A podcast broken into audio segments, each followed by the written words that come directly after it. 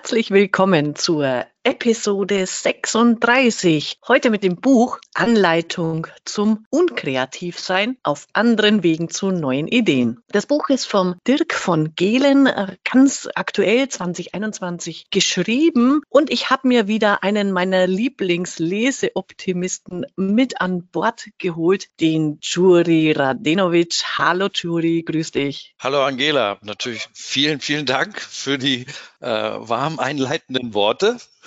Freut mich natürlich sehr zu hören, dass ich einer deiner Lieblingsgesprächspartner in einem Podcast bin.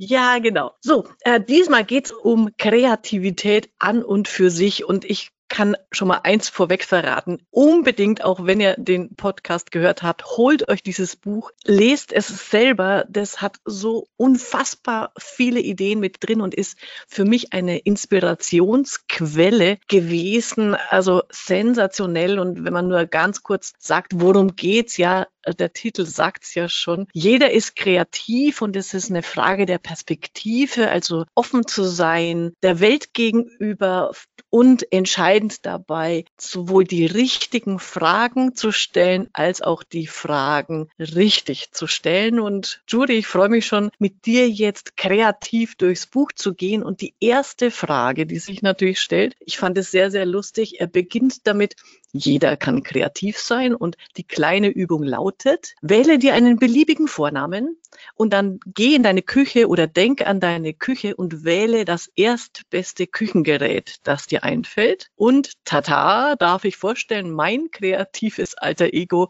heißt Sonja Schöpfer. Und wie heißt du? Helmut Teekanne. oh, das ist gut. Ich war noch bei Bertha Brotdose. Ja, und das ist dann äh, sein alter Ego, das einen dann im gesamten Buch begleitet. Und da haben wir schon eine erste Technik, die er uns im Grunde mhm. beibringt, mhm. dass wir also im Grunde gezwungen werden, also im positiven Sinne, animiert werden, neue Kombinationen zu kreieren. Das sagt er ja, das ist Kreativität.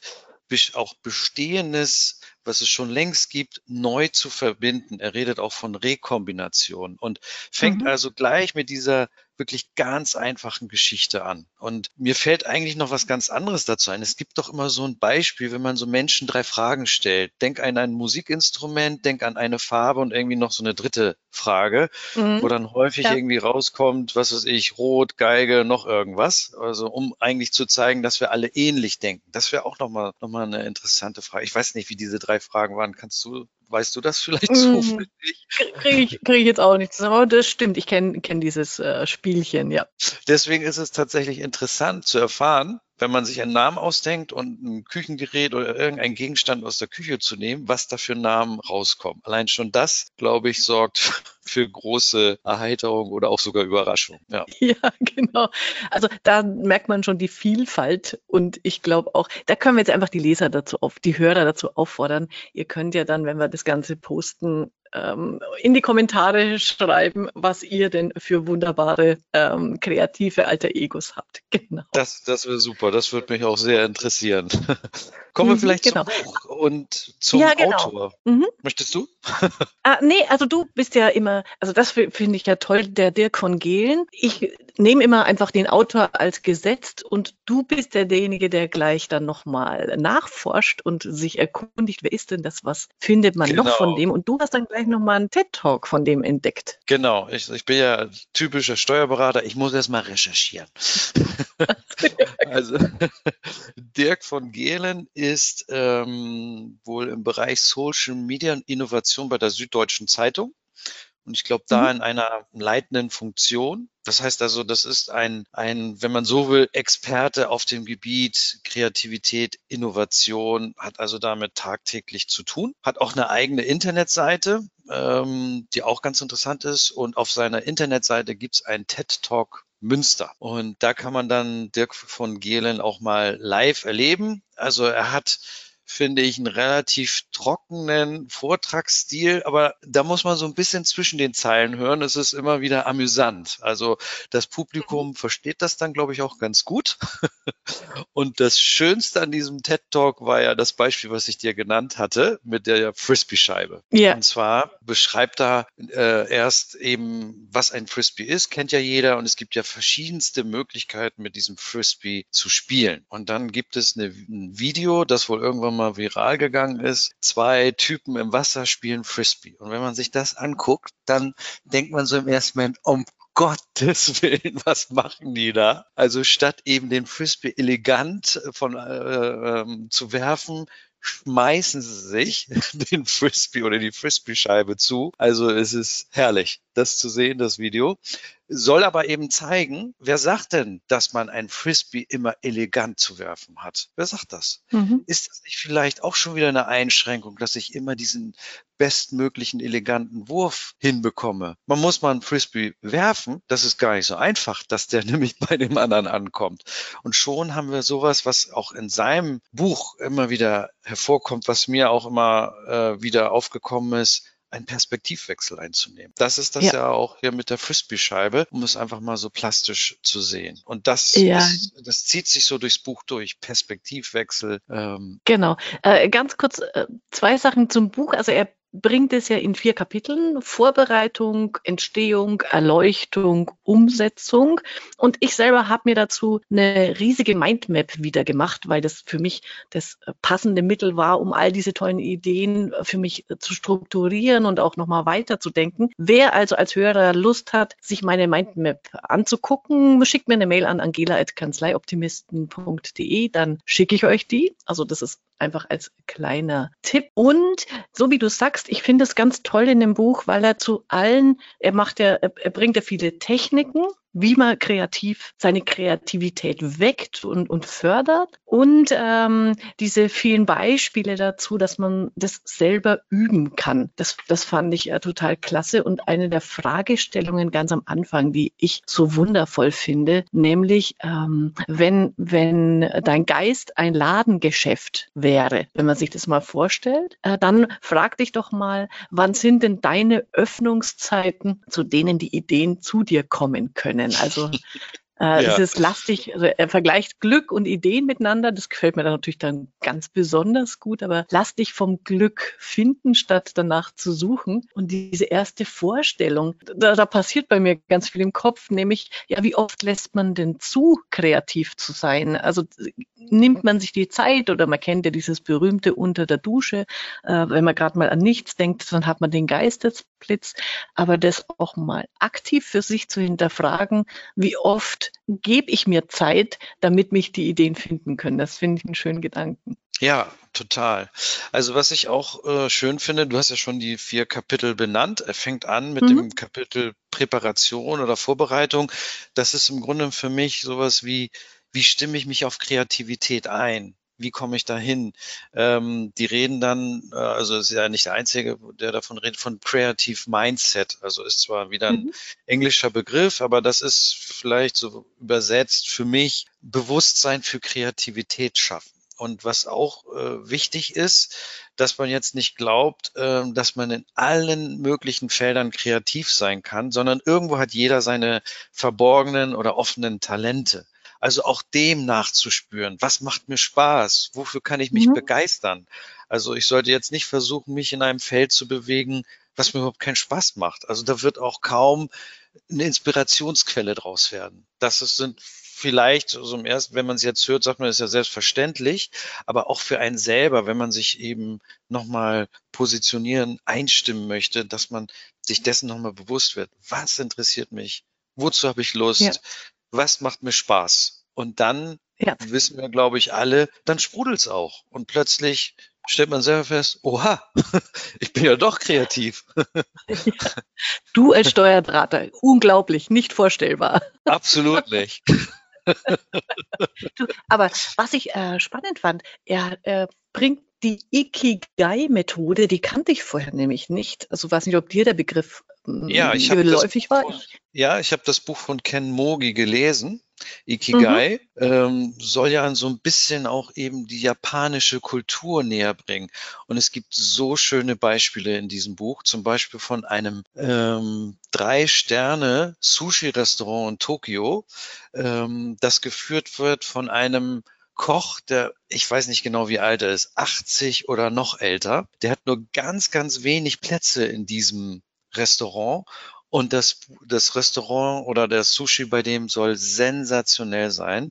Also mhm. selbst äh, Barack Obama war bei seinem Japan-Besuch in diesem Restaurant und äh, Ikigai will beschreiben, dass man mit besonderer Hingabe eben sowas macht. Ich glaube, wir alle waren schon mal fasziniert, wie Sushi-Köche Sushi vorbereiten. Ja. Mit was für einer Ruhe und einer Präzision und das soll wohl eben bei ihm so beispielhaft, also wirklich in Vollendung sein.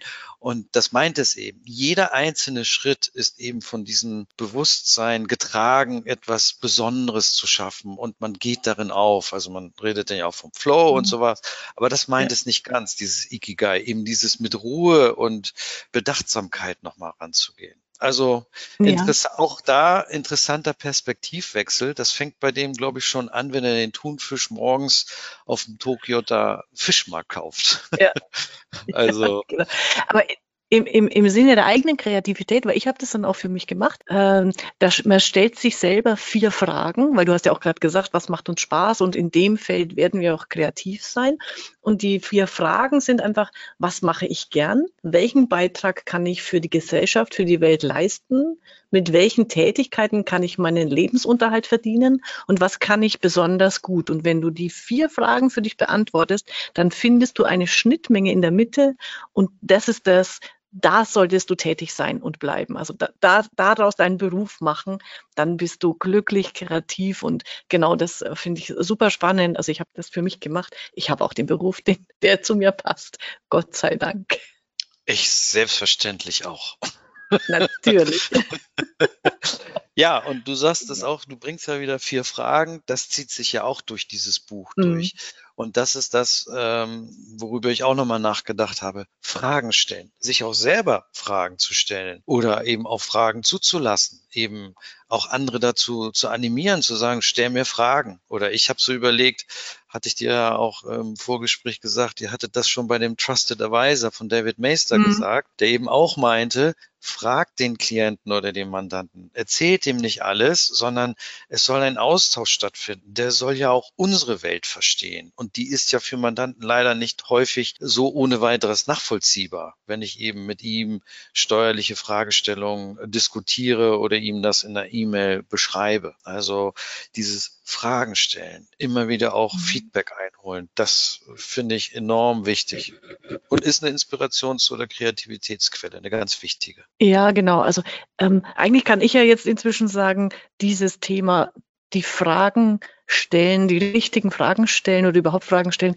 zieht sich ja nahezu durch alle Bücher, die ich hier bei den Leseoptimisten bespreche. Und das finde ich so, ich glaube, ich schreibe mein eigenes Buch über Fragen stellen, nur mit Fragen. Das das, das ist, glaube ich. Das mache ich. Das ist. Aber äh, ich habe es dir auch schon erzählt, aber das, das, das hat mich aus dem Buch, habe ich eine kreative Idee nämlich entwickelt. Ich werde einen Adventskalender jetzt machen, wo jedes Türchen aus einer Frage besteht. Und ja, ich werde euch als Leseoptimisten auffordern, mir eure Lieblingsfragen zu schicken. Also da freue ich mich jetzt schon riesig drauf. Da kommen also, bestimmt und auch tolle, Hörer, tolle Sachen raus. jeden, jeden Tag gibt es jetzt eine, eine Nachdenkfrage. Sehr gut. Aber er hat auch noch, also wie gesagt, Entschuldige, äh, super viele Fragen drin und zwar auch in diesem Vorbereitungskapitel noch. Äh, er nennt es den Möglichkeitssinn schärfen. Wunderbarer Begriff. Äh, das habe ich mir für mich schon mal so rausgezogen, das merke ich mir. Nämlich, äh, was ist der Möglichkeitssinn, wenn ich mit der Einstellung durch die Welt gehe? Immer die Frage, kann es besser werden, mit Ja beantworten. Das finde ich so schön, Gedanken. Ja, den, der hat mir auch sehr gut gefallen. Der, den bringt er ja auch immer wieder in den verschiedenen Kapiteln. Was ich noch erzählen wollte zum ersten Kapitel, mhm. was mich angesprochen hat, äh, war der Begriff der kreative Imperativ. Also so ein mhm. neues Wortspiel abgeleitet von Kant und dem kategorischen Imperativ. Ähm, wenn ich denn diesen kategorischen Imperativ richtig verstanden habe, heißt er ja wohl sinngemäß, Handel steht so zum höchsten, besten oder zum Wohle aller hm. oder in, sowas in dem Sinne. Und hier meint er aber eben was anderes, dass er sagt, gebe Feedback stets so, wie du es dir selber wünschen würdest. Und das fand ich interessant. Mhm. Also diese, diese ja. neue Kombination aus Feedback und diesem sogenannten, wie er sagt, der kreativen Imperativ. Ja, genau. Und da gibt's ja dann das wunderbare Feedback-Bingo, bei dem ich mich sehr ja. amüsiert habe. äh, wenn man an den, an den klassischen äh, Brainstorming-Workshop denkt oder äh, irgendwer bringt eine Idee und du hast deine neun Kästchen, also er hat ja für jedes, beim Bingo für jedes Feld eine typische Antwort nach dem Motto, na, das hatten wir ja alles schon mal oder wissen wir eh, funktioniert nicht und wunderbar. Kann man sich genau, sehr gut ausmalen, wie, wie der Workshop abläuft. Dieses Feedback Bingo hat mich ein bisschen erinnert an diesen Lust, an diesen lustigen Aussagenkatalog von äh, Förster Kreuz, äh, vergeude keine mhm. Krise, warum ja. etwas nicht ja. funktioniert. Das war so in die ja. ähnliche Richtung. Sehr, sehr lustig, genau. auf jeden Fall. Da komme ich auch zu etwas, was eher, mhm. was mir in dem Buch fehlt, obwohl er es in dem Buch ständig hat. Er hat nicht den Humor benannt. Das hm, Buch hm, ist lustig und immer wieder witzige Anekdoten, aber im Grunde ist Humor auch eine Kreativitätsquelle und zwar eine sehr wichtige. Und äh, interessant fand ich, er verweist ja auf das Buch Reframing was auch ein sehr schönes mhm. Buch ist. Ja. Und die haben das nämlich. Die haben extra nochmal eben auch zum Reframing gesagt, Humor ist ja auch, Humor ist ja auch immer wieder ein anderer Blick auf die Welt. Und wir haben ja über den Perspektivwechsel ge gesprochen. Das finde ich fehlt. Aber jetzt nur so als Stichwort, dass man sich dessen nochmal bewusst wird. Ja, stimmt. Also es ist mir gar nicht aufgefallen, weil, weil das Buch selber einfach so humorvoll ist, dass, dass es mir nicht gefehlt hat.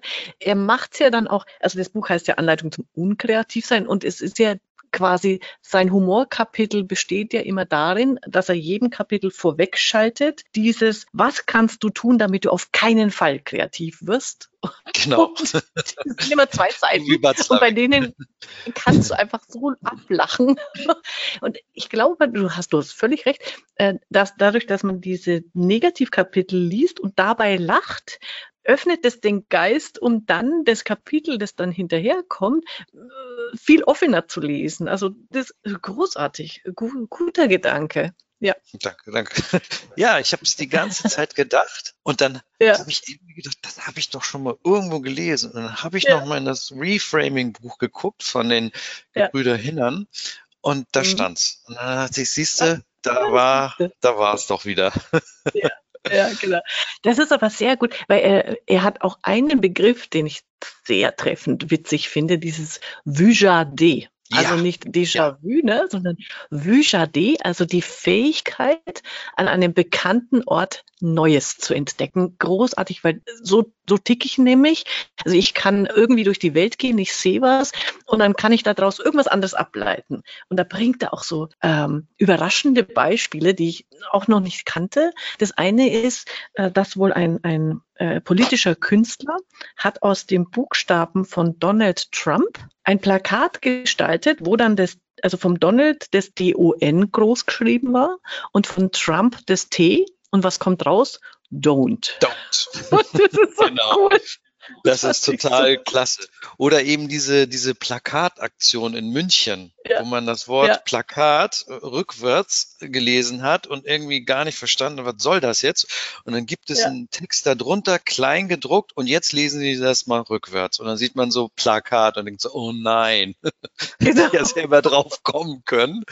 Aber das sind so diese kleinen äh, äh, ja, Beispiele, die das äh, Buch so unterhaltsam machen. Also es ist mhm. nicht banal. Also ich finde nicht, dass man es einmal durchgelesen hat und sagen kann, okay, jetzt habe ich es drauf. Da muss man immer wieder nochmal nachdenken, sacken lassen. Ja. Aber es sind so viele, diese kleinen Anekdötchen, die das Buch ja. so unglaublich unterhaltsam und inspirierend machen. Ja, genau. Und im zweiten Kapitel dann, also wie, wie entwickelt man Ideen, da finde ich es großartig. Er bringt ja Techniken ohne Ende. Und äh, ja. am liebsten, also ich weiß, ich, ähm, die Delphinet äh, Steuerberaterinnen und Steuerberater, die werden bei einem unserer nächsten Treffen, werden sie wieder massiv leiden müssen, weil ich alle Techniken an ihnen ausprobiere. Aber ich finde es, ich finde es so gut. Also da geht es ja ganz viel um diesen Frageprozess. Und was mich am also die Methode, die, ich, die mich am meisten angefixt hat, ist tatsächlich Question Storming statt Brainstorming. Auf die Idee bin ich selber noch nicht gekommen, dass man nicht sagt, wir machen jetzt einen Ideen-Workshop, ähm, Brainstorming, sondern, sondern wir machen Fragen. einen Fragen wir machen einen Fragensturm und überlegen uns einfach zu dem Thema ganz, ganz viele Fragen und die Masse zählt. Es gibt keine dummen Fragen, also wie beim Brainstorming auch. Lieber ungewöhnliche Fragen und ein Und statt Aber. Also er gibt auch ein bisschen ähm, Methoden dazu vor, wie man das durchführt. Das finde ich ganz eine tolle Idee. Werde ich auf alle ja, Fälle ausprobieren. Und, und bei diesen Techniken gab es, äh, da, da ist wieder dieses mit dem irgendwas von einer anderen Perspektive zu betrachten. Ich hatte eben das Beispiel mit dem Plakat gebracht. Mhm. Er hat dann ein weiteres Beispiel gebracht von der Outdoor-Firma Patagonia. Das war so ein mhm. englisches Echt, mhm. was man so runterlesen konnte und das hatte rückwärts gelesen eine ganz andere Aussage. Mhm. Und mhm. das ist wieder dieses, er bringt einem Techniken bei, wie komme ich dahin, eben mal eine andere Perspektive einzunehmen. Und ähm, dann hat er auch nochmal glaube ich, ähm, nochmal einen Aspekt reingebracht, den wir alle sicherlich schon mal gehört haben, ähm, aber ich nicht so detailliert wie hier. Jedenfalls für mich gilt das. Das ist diese Crossover Industry Innovation, mhm. nennt er sie, mhm.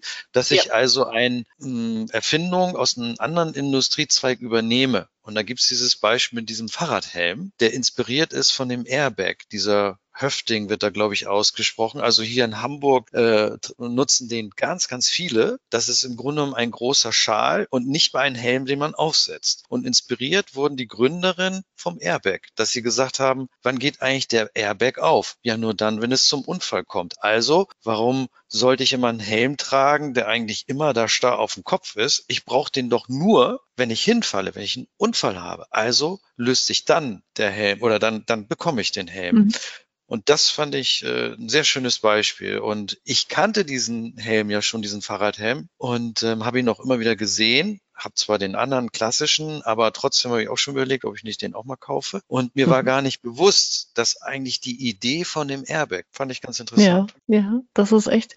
Also mit diesem ähm, Cross-Industry, da kann man unglaublich viel machen. Also die, er bringt ja die Beispiele, also was, wie würde McDonald's das Problem lösen, um eines zu nennen. Aber auch zum Beispiel, wie würde, und dann nimmst du einen berühmten äh, Politiker oder ein Schauspieler, wie würde äh, Angela Merkel das Problem lösen und, und darüber dann mal nachzudenken, da kommen, glaube ich, ganz neue Aspekte einfach an, wie, wie du sagst, Perspektive, Perspektivwechsel rein. Und ich fand dann auch eine, also in, in diesem Zusammenhang bringt er dann auch die Frage, wie würde deine Idee aussehen als zum Beispiel Bedienungseinleitung oder als Kinderbuch oder als Fünfgangmenü. Und ich glaube, wenn man das einfach so mal für sich wirken lässt und ich habe, äh, er, er sagt auch, wie würde deine Idee aussehen als U-Bahn-Plan? Und kurz darauf sehe ich bei Haufe, ich hoffe, das ist öffentlich, weil dann verlinke ich das in, in meiner Mindmap, haben die für den Mitarbeiter Onboarding-Prozess, den haben die wie einen U-Bahn-Plan gestaltet. Also wie wenn du in die, U in die Londoner U-Bahn gehst. Das ist so genial. Das, das ist von cool. Way, also, ja das ist so cool. Ähm, Im Prinzip der Mitarbeiter ist, die, ist der Hauptstrang, der überall ist. Und dann kommt die Linie äh, Chef von oben dazu und dann kommt die Linie Kollege dazu und dann kommt die Linie äh, Mentor dazu. Und es ist so ein tolles Bild. Ich die haben bestimmt das Buch vom Dirk gelesen und das dann so entwickelt. Aber im und Grunde wenn nicht, äh, Hut ab. Ja, und der, der, der von dir geschilderte U-Bahn-Plan ist im Grunde genommen eine Abwandlung der Mindmap für mich. Ja, stimmt.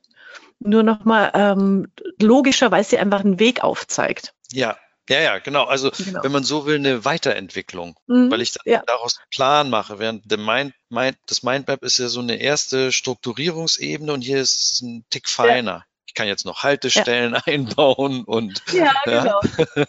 genau. Also, hier steige ich, ich erstmal ähm, zum Assessment Center aus, dann fahre ich weiter. ja, genau. genau. Da, da, da, schon, schon sind wir voll im Kreativmodus. Total.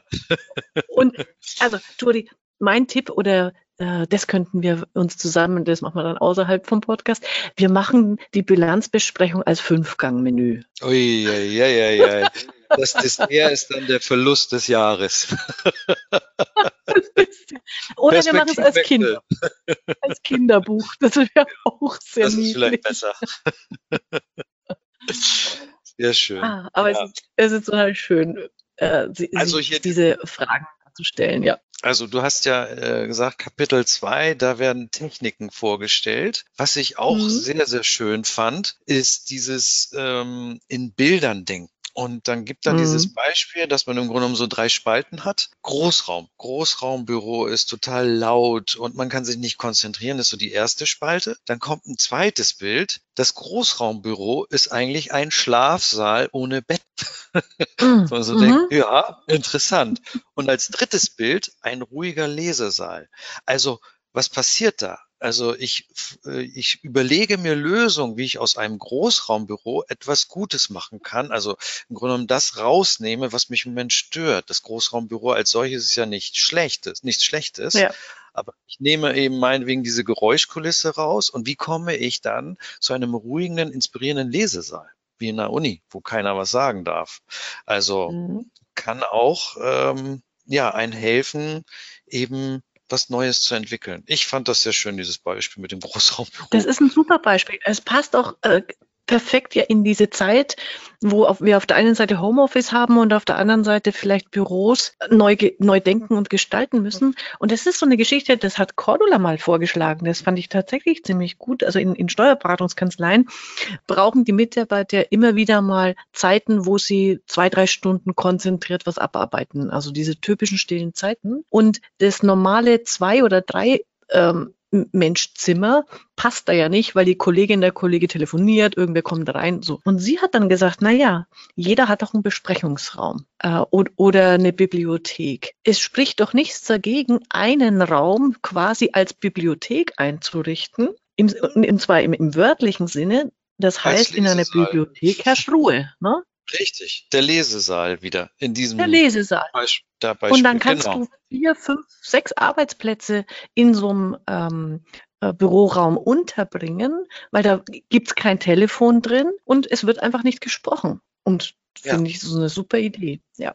Ja, finde ich auch gut. Wobei jetzt zu Homeoffice-Zeiten, also zumindest bei uns im Büro, äh, ist das jetzt kein Thema mehr. Also wir haben tatsächlich jetzt ja. auch immer mal freie Büros, aber das ähm, wäre natürlich ein Ansatz, wenn wir jetzt sagen, jemand, das haben wir bei uns, jemand macht eine stille Stunde, ja. dass er wirklich auch ganz alleine ist, falls dann doch ein Kollege mit im Büro ja. ist. Also in jedem Fall, und das kommt ja auch später in dem Buch, in dem Anhang, wo er so Kreative befragt, was die so mhm äh, benötigen, um eben kreativ sein zu können. Und das gehört dazu. Also die, die geben natürlich die Antworten umgekehrt. Wenn äh, ja. zum Beispiel hat eine ähm, Frau gesagt, ich weiß leider nicht mehr, wie sie heißt, wenn jemand spricht, dann unterbricht das bei ihr diesen Kreativitätsflow und sie hat dann mhm sie kann nicht mehr kreativ arbeiten. Oder eine andere hatte gesagt, äh, binde mich fest an einen Tisch oder fessel mich und sag mir, dass du jetzt kreativ sein musst. das fand ich auch gut. Also äh, das, auch allein dieses, diese, dieses äh, Danach-Kapitel ist so lustig. Also ich ja. habe mich so weggeschmissen. Das, ja, allein auch das lohnt sich zum Lesen. Genau. Genau, genau. Äh, lass uns mal das dritte Kapitel, Erleuchtung. Ja. Das genau. ist so schön. Es hat mich tatsächlich, und ich, ich, muss echt sagen, dieses Kapitel hat mich tatsächlich erleuchtet. Ähm, Ui. Weil ich, ja, Wahnsinn. Nee, weil, weil ich einen für mich persönlichen Aha-Moment hatte und mein Verhalten sich wirklich geändert hat jetzt an einer Stelle, weil äh, er, er innerhalb von Erleuchtung den, das, das Unterthema Empathie bringt. Ja. Unter dem ja. Gesichtspunkt, also erstmal bringt das unter dem Gesichtspunkt, jede Idee hat auch einen Adressaten. Und wenn sie den nicht hätte, dann ist es ungefähr wie ein Anruf ohne Telefonnummer. Sehr schönes Bild, läuft ins Leere. ne? Ja. Ja, das fand ich so gut. Und äh, bei Empathie bringt er dann, also und wenn ich eben eine Idee, einen Adressaten für meine Idee habe, dann muss ich mir natürlich überlegen, empathisch im Sinne von, was bedeutet diese Idee für den? Welches Problem wird da gelöst?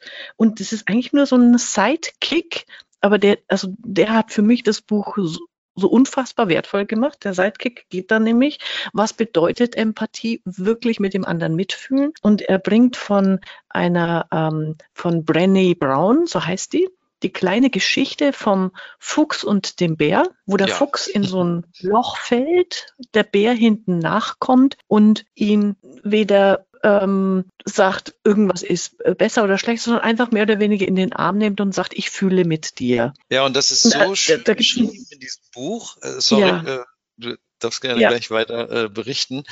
Ich ja. fand auch, das hat, es waren nur so ein paar Zeilen und man hat da so ein, ja. äh, so ein Buch, so zack, zack, zack, hier eine Inspiration, da, da, da. Und dann wird so, mhm. finde ich, vom Tempo so ruhig und dann kommt dieses Beispiel mit dem Bär und Fuchs. Und das fand ich auch sehr, sehr schön. Aber du wolltest noch was dazu erzählen. Genau. Und, und, und ich habe mein Verhalten daraufhin geändert. Also ich habe dieses Video geguckt. Bitte schaut dieses Video. Das ist sensationell. Geht nur drei Minuten was, was sagt das Video aus oder was habe ich geändert? Ich bin so der Typ, wenn zu mir jemand kommt, Mensch, Angela, heute geht's mir aber echt mies oder dieses oder jenes, war ich immer diejenige, die sagt, ach, ist doch nicht so schlimm, wird wieder besser oder ich habe gleich, mach doch das und das. Ne? Wenn jemand sagt, boah, ich habe heute einfach Kopfschmerzen, nimm die Tablette. So. Das, ne?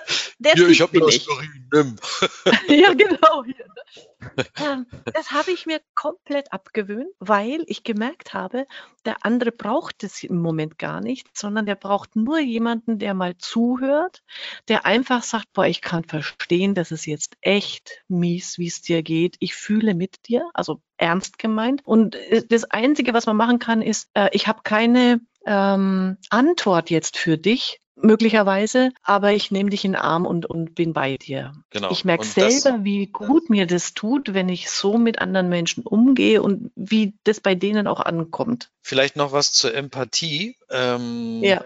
er, er bringt das nachher auch an anderer Stelle. Äh, ich meine im Kapitel 4, wo er nochmal das Design Thinking genauer beschreibt. Mhm. Wenn wir das ja. jetzt in unsere, in unsere Unternehmenswelt bringen, da ist das eben mhm. auch ein enorm wichtiger Faktor. Also man kann das jetzt benennen, wie man möchte. Ich muss die Bedürfnisse des mhm. Kunden kennen. Ich muss sie mhm. erkennen, wie auch immer. Ich muss auf jeden Fall mit ihnen in Interaktion kommen. Also damit ja. ich auch eben empathisch sein kann. Ich kann ja auch nicht alles wissen. Und wie komme ich dahin? Ich frage ihn, ja, und, und habe eben Austausch mit ihm. Und das ist eben ganz, ganz wichtig. Da fällt mir eben auch nochmal ein, jetzt im täglichen Job, ähm, wir machen ja sehr, sehr viel mit E-Mails für Steuerberater. Ne? Da kommt hier eine mhm. Steuererklärung, da ein Jahresabschluss, mhm. hier was ich eine rechtliche Fragestellung, da gibt's mal eine Nachzahlung. Und ich frage mich äh, mittlerweile immer, könnte wenn die E-Mail jetzt beim Mandanten ankommt, das irgendwo zu einer Überraschung führt wie auch immer. Mhm. Und dann sage ich meinen Mitarbeitern manchmal, es wäre ganz gut, wir kennen ja schon unsere Mandanten äh, aus jahrelanger Zusammenarbeit zum Glück, dass wir dann sagen, hey, ruf mir mal lieber einmal kurz vorher an, da kommt jetzt eine Mail, die ist vielleicht ein bisschen umfangreicher, bitte äh, schon mal drauf vorbereiten und, und äh, wenn es Fragen gibt, bitte anrufen. Das ist meine Erfahrung, dass allein diese Befassung mit dem Mandanten ist ja schon ein Schritt zur Empathie und es ja. erleichtert enorm die Zusammenarbeit, weil eine E-Mail e ist emotionslos. Und welche Emotionen mhm. sie bei unserem Empfänger auslöst, wissen wir nicht. Und wenn mhm. wir schon irgendwo unten in der Bauchgegend denken, oh, das könnte vielleicht nicht so gut ankommen, lieber einmal anrufen. ja. Und schon ist die Luft raus und es ist entspannter. Ja, ja, das fiel mir auch nochmal ähm, zu Ja, super. Und äh, da gleich noch ein ergänzender Punkt, also was man für einen Job super nutzen kann. Wir hatten das jetzt, wir, ich komme gerade von unserer äh, Delfinet-Runde, da haben wir das auch diskutiert in, beim Thema Mitarbeiterentwicklung. Den Mitarbeitern einfach mal die Frage stellen, was brauchst du von mir? Damit du deine Arbeit besser machen kannst. Anstatt immer zu sagen, ich, ich will das, ich, also als Chef, die mit, äh, ich brauche das, ich brauche das, ich brauche das von dir. Umgekehrt, lieber Mitarbeiter, was brauchst du von mir als Chefin, damit du deine Arbeit besser machen kannst? Ist, finde ich, auch so eine empathische Frage, die ganz viel bewirkt. Genau, das ist ja auch das, was, glaube ich, der Nico Rose bei Führen mit Sinn mal gesagt hat, aufwärts hm. Feedback einholen. Das ist dein ja. Beispiel. Ja, genau. Und weil du auch schon Design Thinking angesprochen hast, er bringt es ja auch als eine tolle Kreativitätstechnik, die finde ich auch äh, super gut, führt jetzt zu weit, wenn wir die hier im Detail erläutern. Aber was er da, da drin hat, äh, finde als Praxis, was ich für die Praxis rausziehen kann, ist diese How, Now, Wow, Ciao Matrix. ja. Und How, Now, Wow kannte ich schon, aber Ciao kannte ich noch nicht. Fand ich auch am besten. Habe ich, hab ich mich sehr amüsiert. Also im Sinne von, wenn ich Ideen entwickelt habe, mir so eine Matrix zu machen nach, ähm, wie originell ist sie und wie leicht durchführbar. Und wenn eben eine Idee, sage ich mal, nicht zwar nicht besonders originell ist, aber schnell durchführbar, dann ist es eine Now-Idee. Wenn eine Idee äh, super originell und schnell durchführbar ist, sie wow. Und wenn sie halt weder originell noch gut durchführbar ist, dann ciao. Dann haben wir das ciao, genau. Das fand ich total gut. Ja, diesen Kapitel 3, Illumination und Erleuchtung, ähm, gab es etwas, was ich auch sehr schön vom Begriff fand äh, mhm. was eigentlich widersprüchlich ist im ersten Moment. Slow Motion Multitasking. Mhm. Fand ich super. ja. Damit meint er nicht, oder der hat das ja auch nur übernommen, ich glaube, war das Tim Hartford, ich weiß es nicht mehr genau, mhm. ähm, der gesagt hat, man sollte sich auch mit verschiedenen Feldern beschäftigen. Natürlich nicht mhm. gleichzeitig wie beim Multitasking, ja. sondern eher nur nacheinander. Und das ist dann eher gemeint mit Slow Motion Multitasking. Also sich schon auf das einzelne Feld konzentrieren, aber eben dadurch, dass man sich mit verschiedenen Feldern befasst, auch wieder neue Ideen bekommt. Weil man einfach dann wieder im Grunde auch verschiedene Bereiche trainiert und er vergleicht das dann mit dem CrossFit beim Sport, dass ich also ganz ja. unterschiedliche Disziplinen einfach auch mal ausprobiere und plötzlich feststelle, Mensch, diese eine Technik oder Disziplin oder Idee kann ich plötzlich in meinem Feld übernehmen oder in meinem ja. Feld übernehmen. Ja, genau. Und das zweite, der zweite Punkt, den finde ich da auch nochmal spannend, weil das gehört nicht zu unserem Kulturgut hier, äh, zu unserem europäischen, ist einfach dieses Tagträume entstehen lassen sich mal in Anführungszeichen langweilen, einfach mal nichts tun, war ja beim letzten Podcast schon bei der Manjana-Kompetenz. Ja. Da, glaube ich, passiert ganz viel äh, im Sinne von sich mal treiben lassen und, und da, das gehört ja dann auch schon wieder zum, ich lasse mal was sacken, was auf mich wirken und irgendwann, vielleicht eine Woche, zwei Wochen, Tage später erst, kommt dann die Idee, wo ich sage, wow, und es ist der Geistesblitz, der aber erstmal einfach ein bisschen Anlauf gebraucht hat, bis er bei uns dann ähm, wirkt im Kopf. Das fand ich ja, auch, da fand ich auch gut, äh, äh, sorry, ganz kurz noch dazwischen, da bringt er das Beispiel mit seinem Minutenmarathon. Ja, ganz herrlich. groß, ganz groß, wo er die Aufgabe hatte, ich soll Newsletter-Angebot gestalten für Freizeitsportler, die mal in die Marathon-Richtung sich bewegen wollen. Und dann fehlte ihm einfach der Titel dafür, wie nenne ich das Ganze. Und als er dann beim Laufen auf seine Uhr mal geguckt hat bei einem eigenen Lauf, stand da, er ist 42, Minuten 1,9 Sekunden gelaufen. Und da kam ihm dieser Geistesblitz und der gibt auch tatsächlich noch die, die Domain minutenmarathon.de. Marathon genau. Klasse. Ja, aber was für ein Zufall, ne? Dass man wirklich auf die Uhr guckt und äh, Marathon ja. sind ja 42,195 Kilometer und die Uhr stoppt ja. bei 42,19 genial ja. und daraus dann auch eben Minutenmarathon zu machen. Also auch wieder, ja. ne, wieder Begriffe zusammenzubringen, die man so nicht kennt. Einfach schön. Ähm, mhm. Jo, ich wollte eigentlich nochmal ergänzen zu dem sagen, dass man, dass man eben die, die Gedanken so ein bisschen schweifen lassen kann. Was auch wichtig ist, äh, haben wir auch schon mal, glaube ich, alle gehört, Schlaf ist einfach wichtig, weil im Schlaf ja. einfach auch das Gehirn ordnet und bestimmte Dinge, die man eben äh, gelesen hat, gelernt hat, äh, nochmal tiefer sacken lässt. Und äh, es gibt ja dieses berühmte Beispiel mit diesem Chemiker, ähm, der im Schlaf die Schlange gesehen hat und daraus bildeten sich doch dann nachher diese mhm. chemischen, äh, was ist ich da, Bilder oder, oder Elemente oder irgend sowas, weil ja. derjenige das im Schlaf ähm, geträumt hat. ja, genau. Also schön, schön schlafen. Du, also wir sind ja schon wieder zeitlich, wir könnten natürlich stundenlang über das Buch reden. Ein Kapitel haben wir noch. Was ist da deine, genau, was hast du Die, aus der Umsetzung noch rausgezogen für dich? Ähm, was ich hier nochmal denke, was immer, ja, was wir auch wissen, was wichtig ist, auch in der Kreativität, immer wieder kooperieren, austauschen, immer auch wieder Feedback einholen. Ähm, dass man also nicht glaubt, man muss irgendwie ein einzelner Künstler irgendwo äh, sich einschließen, sondern wir brauchen diesen Austausch äh, mit allen, damit wir wirklich auch weiter kreativ sein können, unsere Ideen weiterentwickeln können. Das denke ich, ja, ist einfach auch, was sich immer wieder durchzieht, dass man ja. auch dadurch eben andere gegenteilige Positionen erstmal wahrnehmen kann, auf die man vielleicht selber gar nicht kommt. Ja, das ist das eine. Und das zweite, was ich noch mal, was er gut nochmal mitgibt, ist, wie präsentiere ich dann Ideen, wenn ich sie entwickelt habe, damit sie die bestmögliche Chance haben, von anderen angenommen zu werden. Ja. Und äh, er macht einmal diese, du hast es ja vorhin schon in der Vorbesprechung gesagt, einmal diese Opal-Präsentationstechnik, also mit den vier Fragen. Großartig. Also wer ja. das beherrscht, äh, Hut ab, wir knien nieder und haben unseren Meister gefunden. Was, was ich für mich aber mitgenommen habe, weil ich das als Aussage sehr schön finde, präsentiere keine Ideen, präsentiere Vorschläge für Experimente.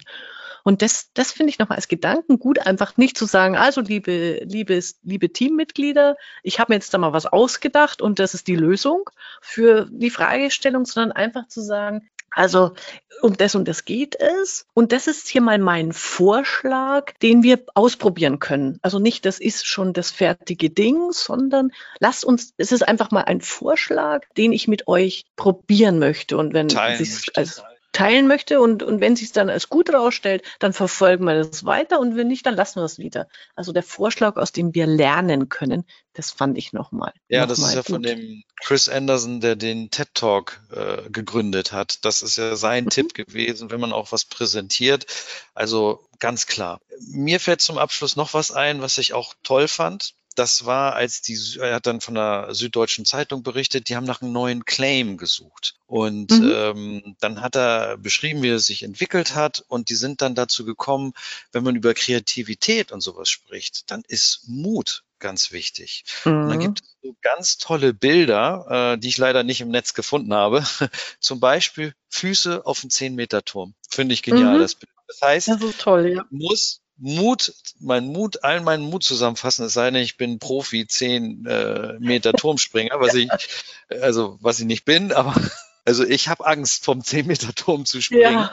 Und dieses Bild ist so toll. Also was bedarf es? Ich muss einen Schritt weitergehen oder ich, ich muss bereit sein, äh, einen Schritt weiter zu gehen und mutig sein. Einfach ins mhm. Unbekannte springen. Dieses Bild fand ich klasse. Das zeigt ja, es im Grunde, was Kreativität unbedingt erfordert.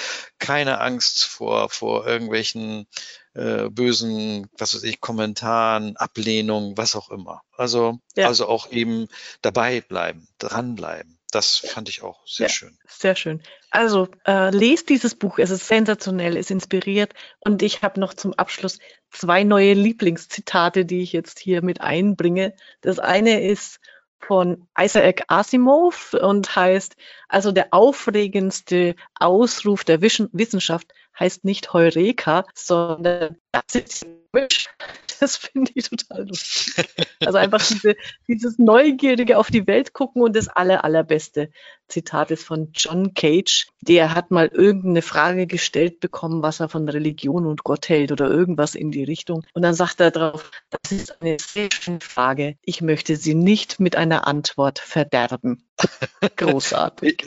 ich, ich habe in dem Anhang ein, ähm, ein Zitat, was ich super finde, von, äh, er hat hier einen, er hat ja dann immer verschiedene Kreative gefragt, äh, was sind denn eure Tipps zum Unkreativsein? Mhm. Und dann hat er ja. Raphael Horzon, ein Unternehmer und Autor in Berlin, also ich kenne ihn nicht, aber ich fand das mhm. super. Er sagte dann, unkreativ zu sein ist gar nicht so einfach, aber wenn man ein paar Regeln befolgt, kann man schon nach wenigen Minuten schöne Ergebnisse ziehen. Ich erkläre am besten, wie ich selbst es mache. Um mich in Stimmung zu bringen, zünde ich zwei oder drei Duftkerzen an, die ich bei Ikea kaufe.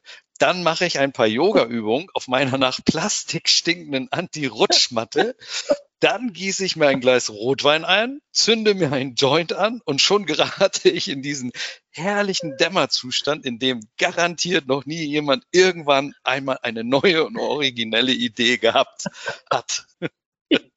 Herrlich. Ja, großartig, also herrlich. Auch, also bei dem äh, habe ich mich auch so amüsiert. Also wie gesagt, allein dieses Schlusskapitel mit den Zitaten aus den anderen, von den anderen, wie sie unkreativ sind, ist ein Fundus an Inspiration und Amüsement. Es lohnt sich, das zu lesen. Danke, Juri.